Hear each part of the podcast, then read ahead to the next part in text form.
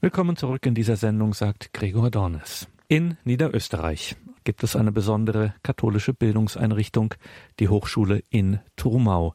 Das ist ein Katzensprung von Wien entfernt, das Internationale Theologische Institut, englisch abgekürzt ITI. Diese katholische Hochschule, das ITI, ist einem Denken und einem Bildungsauftrag verpflichtet, die das Ganze der Wirklichkeit in den Blick nehmen. Und neben dem im deutschsprachigen Raum kann man so sagen einmaligen, einzigartigen Studienbetrieb am internationalen Campus des ITI in Trumau hat sich diese Hochschule in den vergangenen Jahren einen besonderen Ruf im deutschsprachigen Raum erworben durch ihre Literaturtagungen. Mit diesen Literaturtagungen versucht das Team der Hochschule in Trumau einen Beitrag zu leisten, zentrale Begriffe wie Schuld und Sünde, Reinigung und Erlösung in den Mittelpunkt zu rücken. Und in diesem Jahr findet am 4. Dezember, das ist ein Samstag, die fünfte Literaturtagung in Trumau bei Wien statt. Thema die urgeschichtliche Sündenfallerzählung von Kain und Abel. Die Literaturwissenschaftlerin und Schriftstellerin Dr. Christine Wiesmüller organisiert diese Literaturtagungen und ich hatte vor kurzem Gelegenheit, mit Christine Wiesmüller darüber zu sprechen. Frau Dr. Wiesmüller, es ist also wieder soweit am 4. Dezember die fünfte Literaturtagung bei Ihnen in Trumau.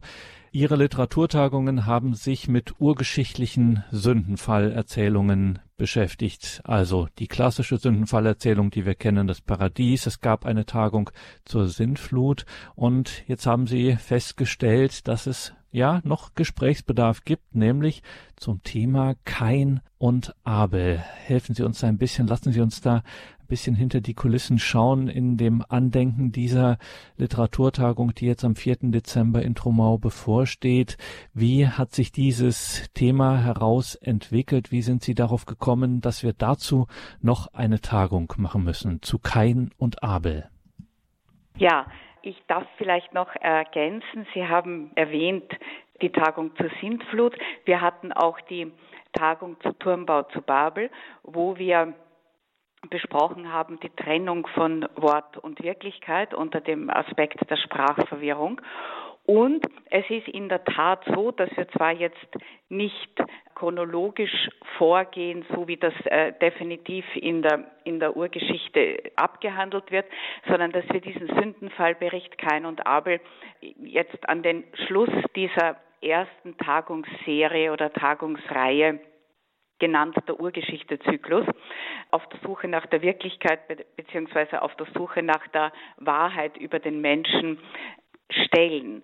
Kain und Abel ist insofern eine ganz, ganz entscheidende, äh, ein entscheidendes Gleichnis, weil sich ich äh, sage das jetzt also natürlich äh, vereinfacht und auch als Literaturwissenschaftlerin und auch als Künstlerin allen mir zuhörenden, möglicherweise Philosophen oder, äh, oder Theologen ich habe einen, einen direkten, so quasi textimmanenten Zugang äh, zu diesen Gleichnissen.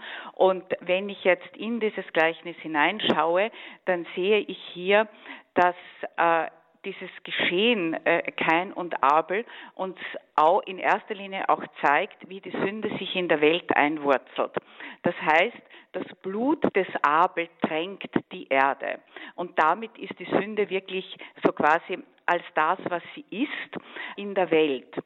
Denn durch das erste Menschenpaar, durch Adam und Eva, kommt zwar die Ursünde in die Welt, aber der Mensch weiß noch nicht genau, wie Sünde sich wirklich zeigt und was Sünde wirklich ist. Und durch dieses ähm, geniale Gleichnis Kain und Abel zeigt sich, dass eigentlich die, die, äh, also quasi die Finalität der Sünde der Tod ist, wenn sie ungebremst mehr oder weniger sich ausleben kann. Wenn ich das jetzt noch einmal genauer festmache an dem Gleichnis, das ja allgemein bekannt ist, Abel und Kain bringen ein Opfer dar, Abel das Lamm und Kain die Frucht der Erde. Es sei mir vielleicht ein sehr gewagter Aspekt jetzt noch erlaubt. Der Abel bringt das Lamm als Opfer dar. Und man könnte im weitesten Sinne vielleicht bereits auch da einen, einen Vorausblick oder einen Vorausgriff auf Christus sehen, der ja auch immer gern als äh, Lamm, das geopfert wird, ähm, dargestellt wird. Ich weiß nicht, ob der Vergleich zulässig ist, aber er kam mir so in den letzten Tagen wieder mal, als ich darüber nachgedacht habe. Ich will das einfach ganz unkommentiert mal so im Raum stehen lassen. Aber jetzt zu Kain. Keins Opfer wird so quasi von Gott nicht angenommen. Und ähm, vereinfacht gesagt, es kann kein Gott sein, der da irgendwie im Himmel sitzt und sagt, dein Opfer will ich und dein Opfer will ich nicht. Weil beide haben mehr oder weniger im besten Wissen und Gewissen ihr Opfer dargebracht. Wobei man, also muss, muss es mit dem Menschen zu tun haben oder muss es bereits etwas damit zu tun haben, dass der Mensch durch die Urschuld beschädigt ist, beziehungsweise anders ausgedrückt sich nicht ganz zur Verfügung hat. Entweder liegt es bereits an Kain, dass er im Schielen so quasi auf den Abel, im Vergleich, was ja bereits eine sehr menschliche Eigenschaft ist, sich zu vergleichen und dadurch ja auch bereits ein Keim für eine Sünde äh, gelegt wird. Möglicherweise liegt es, liegt es bereits an der Haltung des Kain oder es liegt daran, dass nachdem das Opfer des Kain nicht angenommen wurde, Gott zu Kain etwas sagt. Ich zitiere es jetzt aus dem Gedächtnis, das heißt, es ist möglicherweise nicht ganz exakt, aber sinngemäß sagt Gott zu Kain, Kain, was bist du so betrübt? Was ist dein Blick eingesunken? Erhebe ihn wieder, denn du sitzt an der Sündepforte. Und ähm, was sagt Gott zu Kain? Gott sagt zu Kain, Kain, nimm an, dass ähm, nimm deine Situation an und wende deinen Blick mir wieder zu, damit du nicht wirklich äh, zu einem Sünder wirst aus, aus dieser äh, mehr oder weniger äh, Kränkung des Egos. Wenn ich es jetzt psychoanalytisch oder psychotherapeutisch sagen würde, ist, es wird mit diesem ersten Gleichnis äh, hier gezeigt, die, die Kränkung des Ichs. Und äh, kein ist gekränkt. Und Gott sagt ihm, überwinde diese Kränkung. Ja, du sitzt an der Sündepforte. Und kein hat sich aber abgeschnitten dadurch, also wunderbar ausgedrückt in dem Bild, dass er seine Augen den Blick wegwendet von Gott. Den Blick wegwenden von Gott heißt ein sich abschneiden von Gott. Und damit krümmt er sich in sich selbst. Und was passiert, wenn der Mensch sich in sich krümmt, er sich mit seinem Bruder beginnt zu vergleichen? Es entsteht die ganze Palette dessen, was man heute sagen würde, vielleicht die, die sogenannten Wurzeln, die dann im Endeffekt wirklich die schwere Sünde bewirken, falls man es nicht abbremst. Nicht Neid, Eifersucht, Hass, Habgier, Zorn, Stolz, Gekränktheit. Und, äh, und äh, kein kann mehr oder weniger diese, diese ganze Palette an, an, an, an Affekten und Gefühlen nicht abbremsen und setzt den finalen Schritt, er ermordet den Bruder. Und damit fließt das Blut des unschuldigen Bruders, sagen wir es mal so, in die Erde, tränkt die Erde und die Sünde ist eingewurzelt. Gott spricht dann kein wieder an. Und das ist auch eine ganz, eine ganz wichtige Sache. Er sagt, wo ist dein Bruder? Und kein, ähnlich wie Adam im Paradies, wenn mir das jetzt erlaubt ist, wo in dieser wunderschönen Stelle Gott gegen den Tagwind das Paradies betritt und sagt, Adam, wo bist du? nachdem beide eben vom Baum gegessen haben. Nicht diese Frage, die Gott richtet, wo bist du, was hast du getan, ist, wiederholt sich hier in einer anderen Form, wo Gott äh, kein anspricht und sagt, wo ist dein Bruder? Und kein sagt, keine Ahnung. Ja? Also er wendet auch ganz äh, typisch für den Menschen, so quasi, er, er hat eine Ausrede und er sagt, was geht mich mein Bruder an? Er versucht es von sich wegzuschieben. Das lässt sich natürlich nicht lange halten und äh, definitiv ist dann der weitere Verlauf so, dass kein seine Schuld sieht und eigentlich auch Gott bittet, dass er ihm sein Leben nimmt. Das tut Gott nicht. Kein bekommt das berühmte Mal auf die Stirn und muss gezeichnet von der Sünde so quasi weiterleben, mit der Sünde leben. Das ist ja auch die Situation, in der der Mensch sich befindet. Und wir sind so, so gesehen unter diesem Aspekt die Nachfahren des Kain. Also das ist jetzt sehr vereinfacht und vielleicht ein bisschen poetisch-künstlerisch ausgedrückt der Einstieg in diese Tagung sagt Dr. Christine Wiesmüller. Sie ist Lehrerin an einem katholischen Gymnasium, einem besonderen katholischen Gymnasium der Schola Thomas Morus in Trumau bei Wien und dort befindet sich auch die Philosophisch-Theologische Hochschule, das Internationale Theologische Institut Trumau, wo Christine Wiesmüller auch arbeitet und die Literaturtagungen dort organisiert. In diesem Jahr die fünfte am 4. Dezember und genau über diese fünfte Literaturtagung in Trumau sprechen wir hier in dieser Sendung mit Christine Wiesmüller. Sie selber Frau Dr. Wiesmüller sind Literaturwissenschaftlerin und Sie sind auch Schriftstellerin. Wir haben es bemerkt, Ihr Zugang ist ein literarischer natürlich zu dieser biblischen Überlieferung von Kain und Abel. Darum geht es ja bei der fünften Literaturtagung am 4. Dezember auf Schloss Trumau. Ähm, und ihre Literaturtagungen zeichnen sich bislang dadurch aus, dass sie versuchen, einen möglichst breiten Blick auf diese biblischen Urgeschichten, um die es ja in diesem Zyklus ging, zu den ja, Sündenfallgeschichten in der äh, Urgeschichte im ersten Buch Mose einen Zugang, der eben nicht nur ein rein theologisch akademischer ist, sondern eben auch auf breitere Perspektiven sich richtet. Also ich erinnere, Sie haben eben literarische Zugänge gehabt, es gab kunsthistorische, ja selbst architektonische Zugänge. Ähm, wie sieht das denn in diesem Jahr aus? Wen haben Sie in diesem Jahr geladen und ja, welches Themenspektrum oder welche Blickwinkel wird es diesmal mal geben, welche Blickrichtungen auf dieses Thema Kain und Abel? Es ist mir eine ganz besondere Freude, dass es mir gelungen ist, wieder ein, ein wunderbares Referentenensemble, wenn ich das mal so äh, sagen darf, zusammenzustellen. Auf die große Überraschung, die mich besonders freut, werde ich dann äh, zum Schluss hinweisen. Aber ich beginne mit dem, was bereits eingeführt ist. Wir haben bei diesen Tagungen immer einen so quasi Referenten, die jedes Mal kommen und wir haben einen sogenannten variablen Teil. Die Referenten, die jedes Mal kommen, die mehr oder weniger die, die Kontinuität bilden, das ist die hebräische Auslegung des Textes durch unseren, also dieser, dieser äh, Bibelstelle des Textes, durch den Dekan der Hochschule, äh, Professor Bernhard Dollner auch ein Bekannter, denke ich, auf äh, Radio Horeb und, und seine Auslegungen oder der, der Zugang, den er zeigt, den die hebräische Tradition bringt, der ist schon gerade für, für, für unser Publikum immer wieder sehr, sehr, sehr spannend.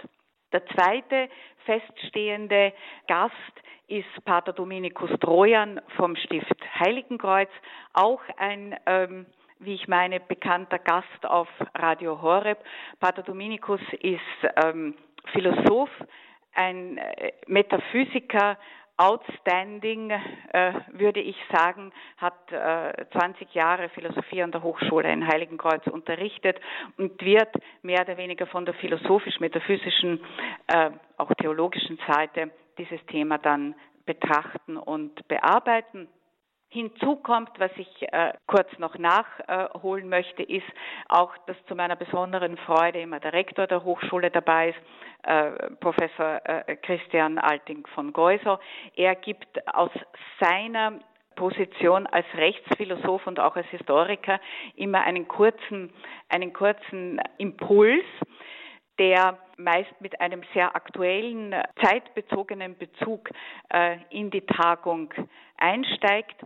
Und nächster Punkt ist jetzt dann der, der zweite äh, Teil, das sind die Gäste, die dann äh, immer wieder neu dazukommen. Das ist dieses Mal Profe Professor Vladika. Professor Vladika ist ebenfalls Professor bei uns an der Hochschule. Es freut mich ganz besonders, dass er diesmal auch mitwirkt, weil er einer der wenigen wirklich deutschsprachigen Professoren ist, die wir an der Hochschule haben. Die Hochschule ist grundsätzlich englischsprachig, aber wir beginnen mit der Zeit einen zweisprachigen Zweig aufzubauen. Darüber spreche ich dann vielleicht auch noch später. Professor Vladika wird das Thema behandeln äh, unter äh, also mehr oder weniger den antiken Aspekt abdecken, der sich ja hier auch anbietet, und zwar Schuld und Katharsis. Und zwar bei Sophokles und bei Platon. Denn was man vielleicht auch noch inhaltlich dazu sagen kann, äh, Sünde ist ja ein äh, stammt ja aus dem, aus dem christlichen, jüdischen äh, Bereich. Aber Schuld, Schuld und Reinigung, das hat es in allen Kulturen gegeben. Im Christlichen würde man jetzt irgendwie sagen Sünde und Erlösung. Mit einer einzigen Ausnahme, das heißt, dass unsere Zeit jetzt, heute, hier, sowohl den Begriff der Sünde und alles, was damit zusammenhängt, hängt, als auch den der Schuld beginnt zu negieren. Es gibt zwar immer noch das Verbrechen, für das es dann eine Strafe gibt, aber Schuld und Sünde wird eigentlich, sagen wir mal so, wegtherapiert oder wegrationalisiert. In dem Sinn, äh, wie das äh, jetzt die Antike noch verstanden hat oder wie das andere Kulturen verstanden haben oder wie das auch das Christentum, ähm, das sich ja durch die Weltgeschichte durchzieht, versteht. Und das ist äh, und so gesehen ist dieses Thema natürlich insofern sehr sehr wichtig, dass ähm, in einer Zeit, die ja die sagen wir mal so poetisch ausgedrückt Schuld vergessen ist, man da wieder wirklich das Gewicht äh, äh, drauf legt. Der zweite Gast ist ähm, im deutschsprachigen Raum vielleicht auch bekannt, äh, Professor Veit Neumann.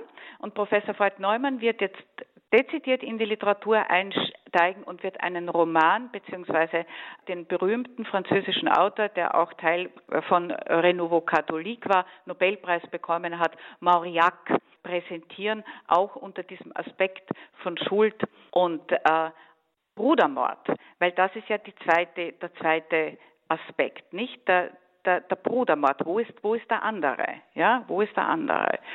Der dritte Gast, also der Höhepunkt dieses, dieses Tages ist zu meiner großen Freude die Frau Levitscharow, die zugesagt hat, einen, einen Vortrag zu halten. Ich weiß noch nicht, worüber sie sprechen wird, aber ich bin sehr, sehr zuversichtlich, dass sie uns äh, etwas Wunderbares ähm, präsentieren wird.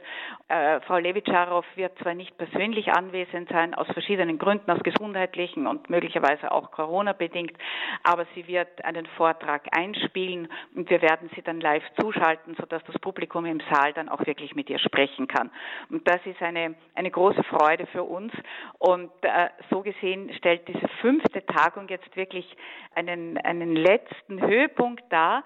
Und äh, ich darf vielleicht gleich vorwegnehmend auch ankündigen, diese Tagungen werden dankenswerterweise im Lepanto Verlag veröffentlicht. Die Veröffentlichung wird für nächst, ist für nächstes Jahr geplant. Es werden alle Vorträge, so wie sie gehalten wurden, abgedruckt mit einer Einleitung und einem Kommentar, der wirklich den Tagungszyklus dann beschreibt. Und diesen, diesen einleitenden Kommentar, den werde ich zusammen äh, mit Pater Dominikus äh, verfassen, weil Pater Dominikus auch mehr oder weniger ähm, sehr viel dazu beigetragen hat, das Konzept der Tagung auch, auch zu entwickeln und, und, und weiter zu entfalten.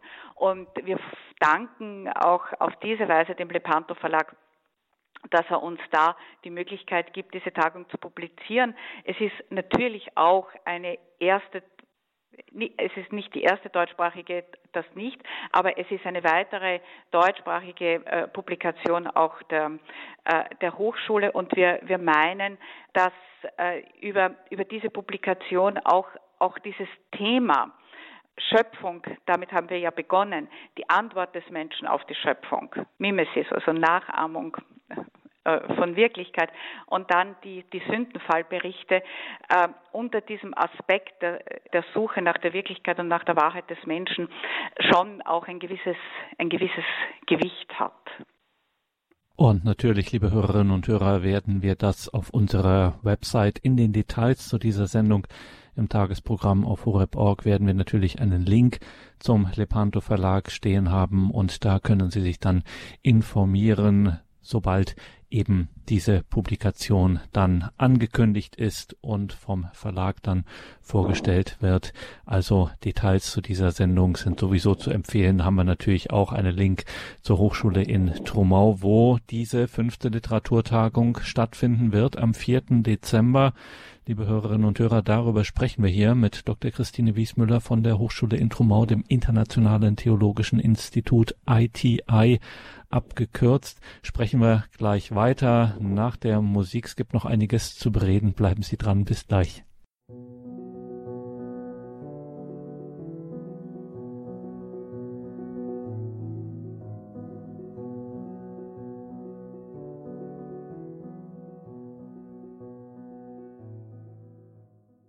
Willkommen zurück in dieser Sendung, sagt Gregor Dornis. Eine Sendung mit Dr. Christine Wiesmüller von der Hochschule in Trumau, dem Internationalen Theologischen Institut in Trumau bei Wien.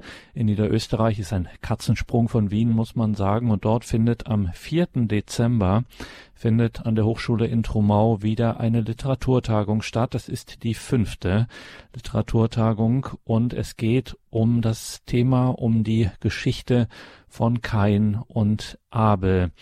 Das Ganze wird dann auch publiziert werden die Vorträge, die dort zu hören sind, eingeleitet und kommentiert. Erscheinen wird das dann im Lepanto Verlag. Das ist also eine Möglichkeit. Frau Dr. Wiesmüller, wenn ich jetzt heute das erste Mal davon gehört habe und jetzt ganz gespannt bin und mir schon mal in den Kalender schaue, ob ich am 4. Dezember schon was vorhabe, ob ich da ähm, an dieser Literaturtagung teilnehmen kann und denke, Mensch, das ist schon die fünfte dieser Literaturtagungen. Ich würde ganz gern mal so äh, eine Kostprobe haben, wie das denn bei den früheren war, kann man natürlich bei uns in unserem Podcast die Beiträge nachhören. In der Credo-Sendung haben wir die Vorträge hier der vergangenen Literaturtagungen ausgestrahlt. Aber gibt es denn noch weitere Möglichkeiten, sich da umzuschauen? Haben Sie zum Beispiel einen YouTube-Kanal? Ja, das äh, ist äh, ein sehr guter Hinweis. Wenn Sie unsere Webseite besuchen, gibt es zwei Möglichkeiten. Die Tagungen sind sowohl Audio als auch Video aufgezeichnet. Sie können die Tagungen über unseren Audiokanal, über unseren Videokanal und auch über unseren YouTube-Kanal abrufen. Es sind alle äh, Reden und Vorträge aufgezeichnet und man kann da gut nachhören, beziehungsweise auch auf der Webseite finden sich äh, die, die Tagungsprogramme, sodass man auch vorher ein bisschen schauen kann, was einen so interessiert. Natürlich äh, muss man die vielleicht ein bisschen suchen. Sie, sie sind, aber das findet man alles, wenn man in der Suchfunktion Literaturtagung eingibt. Und eine, eine weitere Möglichkeit, sich über die Tagungen zu informieren, sind die Artikel in der Tagespost. Das ist auch einer unserer ganz äh, wichtigen Medienpartner. Darüber freuen wir uns auch sehr, dass die Tagespost diese Tagungen auch medial begleitet. Es gibt wunderbare Berichte, kurze Zusammenfassungen, Überblicke über das, was bei den Tagungen äh, passiert ist. Auch diese Tagungsberichte finden sich auf unserer Webseite. Das heißt, wenn Sie die Webseite durchforsten, YouTube-Kanal, Audio, Video und auch die Printseiten, Newsseiten äh, mit der Suchfunktion Literaturtagung, dann äh, gibt es viele, viele Anregungen, wie man sich schnell äh, informieren kann und äh, dann die einzelnen äh, Vorträge auch äh, zum Nachhören sich heraussuchen. Und jetzt sprechen wir, Frau Wiesmüller, über die Literaturtagung am 4. Dezember. Aber natürlich, ähm, diese Literaturtagung hat einen Ort, nämlich das Internationale Theologische Institut, Ihre Hochschule in Trumau, die wirklich etwas Besonderes, etwas Einzigartiges ist, ähm, hier zu studieren. Vielleicht können Sie uns Ihr Haus noch einmal vorstellen. Äh, an wen richtet sich das? Was ist das für ein Campus? Was ist Ihre Philosophie. Erzählen Sie uns etwas von Ihrer Hochschule in Trumau bei Wien. Ich denke in der Tat, dass die Hochschule etwas Besonderes ist, aus verschiedenen Gründen. Einerseits sind wir eine, eine direkte Gründung von Johannes Paul II. Es war sein Wunsch, dass es eine Hochschule gibt, an der die Kirche mit beiden Lungen atmet und auch präsent ist. Was ist damit gemeint? Es ist damit gemeint die römisch-katholische Kirche und die byzantinisch-katholische Kirche. Also die beiden Flügel der katholischen Kirche, der westliche und der östliche. Also wir haben beide Spiritualitäten bei uns am Haus und ähm, haben so quasi auch im Rahmen unseres Theologieprogrammes auch eine, eine Priesterausbildung für den byzantinischen Ritus. Das ist einmal schon etwas ganz, ganz Besonderes.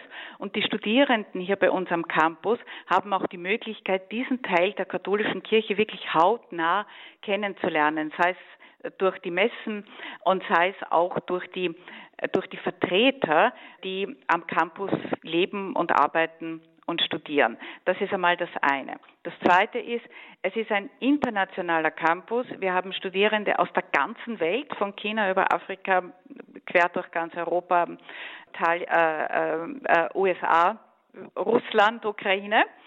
Das allein ist es, äh, macht diesen, diesen Campus auch schon so wertvoll, weil äh, quer über die ganze Welt wirklich durch durch die, das Zusammenleben äh, Freundschaften geschlossen werden. Das ist jetzt so mal äh, ein erster, ein erster Newsflash, der also eine Art Appetizer.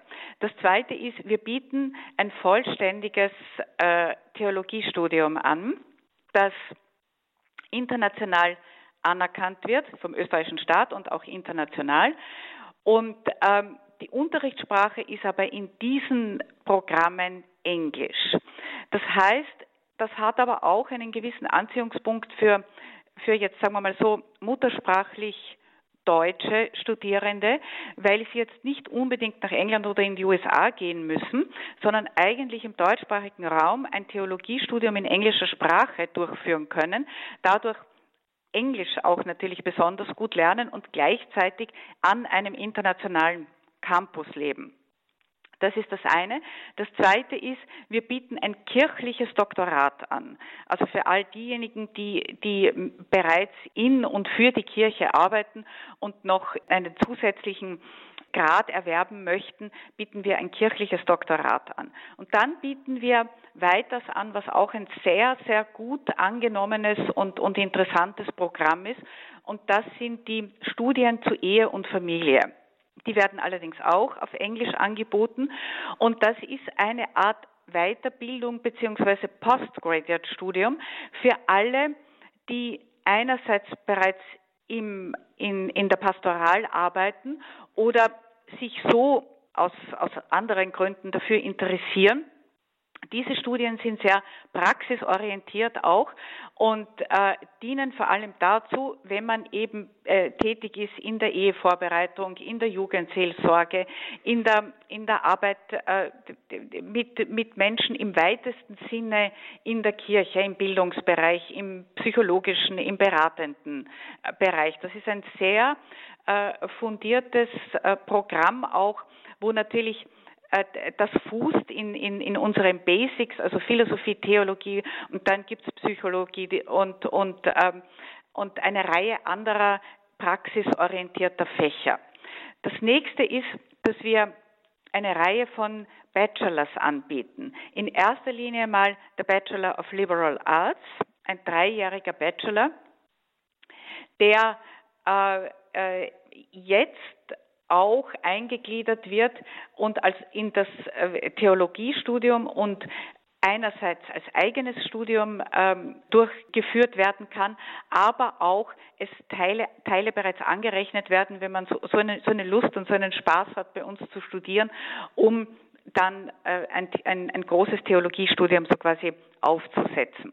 Das ist der Bachelor of Liberal Arts, ebenfalls wieder Theologie, Philosophie, Anthropologie, Kunst, Literatur, und so weiter, Musik. Und äh, seit neuestem werden wir auch anbieten, das ist jetzt in Arbeit, aber wahrscheinlich nur äh, vorläufig mal online. Das ist ein Produkt mehr oder weniger eigentlich der Corona-Krise, dass wir diesen Bachelor mit einer Grundausbildung von Philosophie, Theologie, Anthropologie ähm, anbieten und dann mit Spezialisierungen Medien, Politik, Wirtschaft und ähm, Erziehung und Pädagogik. Das ist jetzt noch in Arbeit und wird, sobald die Programme ausgearbeitet sind, dann, wie man so schön sagt, on air gehen. Das ist eine Art Fernstudium, das man dann online äh, bei uns machen kann. Und dann gibt es noch etwas ganz besonders Wertvolles, das ist das sogenannte Studium Generale.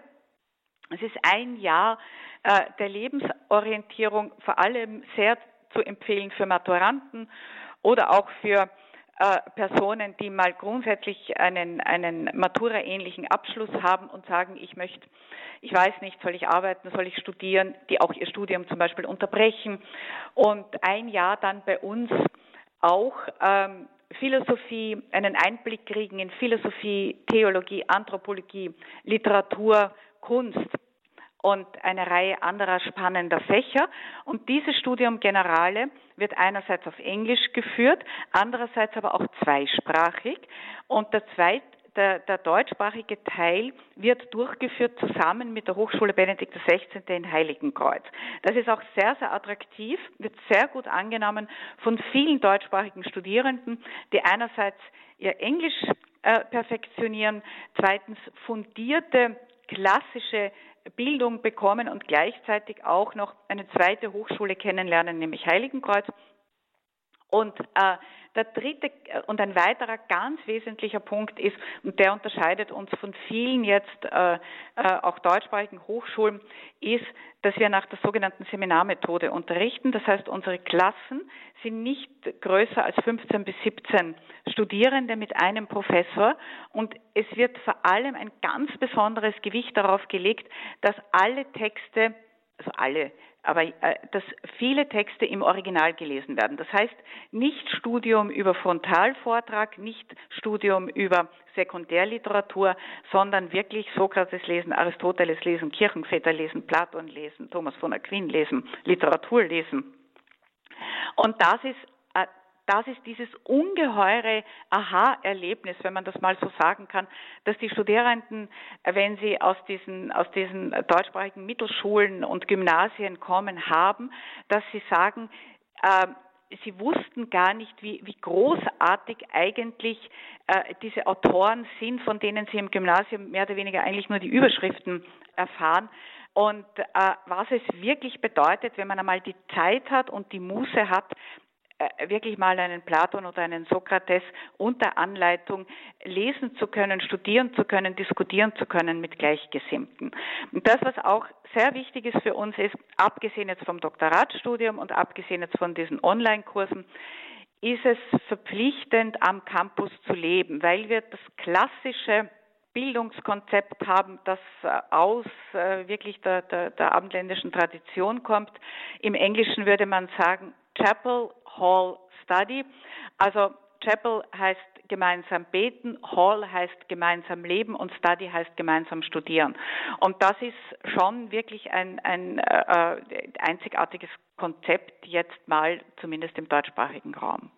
Also man kann es so zusammenfassen, es kommt Ihnen nicht einfach nur darauf an, Inhalte zu vermitteln, sondern äh, das ist ja eine wichtige Lebenszeit, gerade auch für junge Menschen in einer wichtigen Lebensphase, wo sie wirklich auch durch das Leben und Lernen diese gemeinsame Zeit an diesem internationalen Campus tatsächlich auch, dass sich hier Persönlichkeit entfaltet und hier wirklich auch Orientierung äh, fürs Leben, ein, ja, schon ein Fundament auch gelegt wird für das erwachsene Leben. Das kann man absolut so sagen. Und das sieht man immer wieder an den vielen, vielen Rückmeldungen und Zeugnissen, die wir bekommen von unseren Absolventen. Wir haben ja mittlerweile auch einen wunderbaren Absolventenclub, wirklich quer durch die ganze Welt. Es gibt uns äh, seit äh, 1997 und wir feiern äh, auch unser 25-jähriges Bestehen. Ich darf äh, sagen, es wird auch eine wunderbare Festschrift geben und vielleicht darf ich das jetzt vorausblickend auch äh, sagen, weil ja das Thema Bildung auch sowohl für die Hochschule als auch für unsere Schule so ganz, ganz enorm äh, wichtig ist. Wir werden, es ist in Planung für Oktober 22 ein sogenannter großer Bildungsgipfel, wo wir wirklich mal schauen, welche, welche, in welcher Zeit leben wir, welches Menschenbild finden wir vor, was für eine Art von, von, von Bildungsphilosophie hat jetzt, sagen wir mal so, die Welt oder die säkulare Welt oder der Zeitgeist und was können wir als in der Tradition stehende Hochschule und Schule, vor allem auch als Christen, was können wir dem wenn ich jetzt diplomatisch bin, äh, sage, nicht unbedingt entgegensetzen, aber was, was können wir da äh, wirklich auch von unserer Seite anbieten, um nicht nur, wie Sie auch vorhin bereits angedeutet haben, den, den Menschen einfach Wissen zu vermitteln, sondern um ihn auch wirklich zu bilden, zu formen.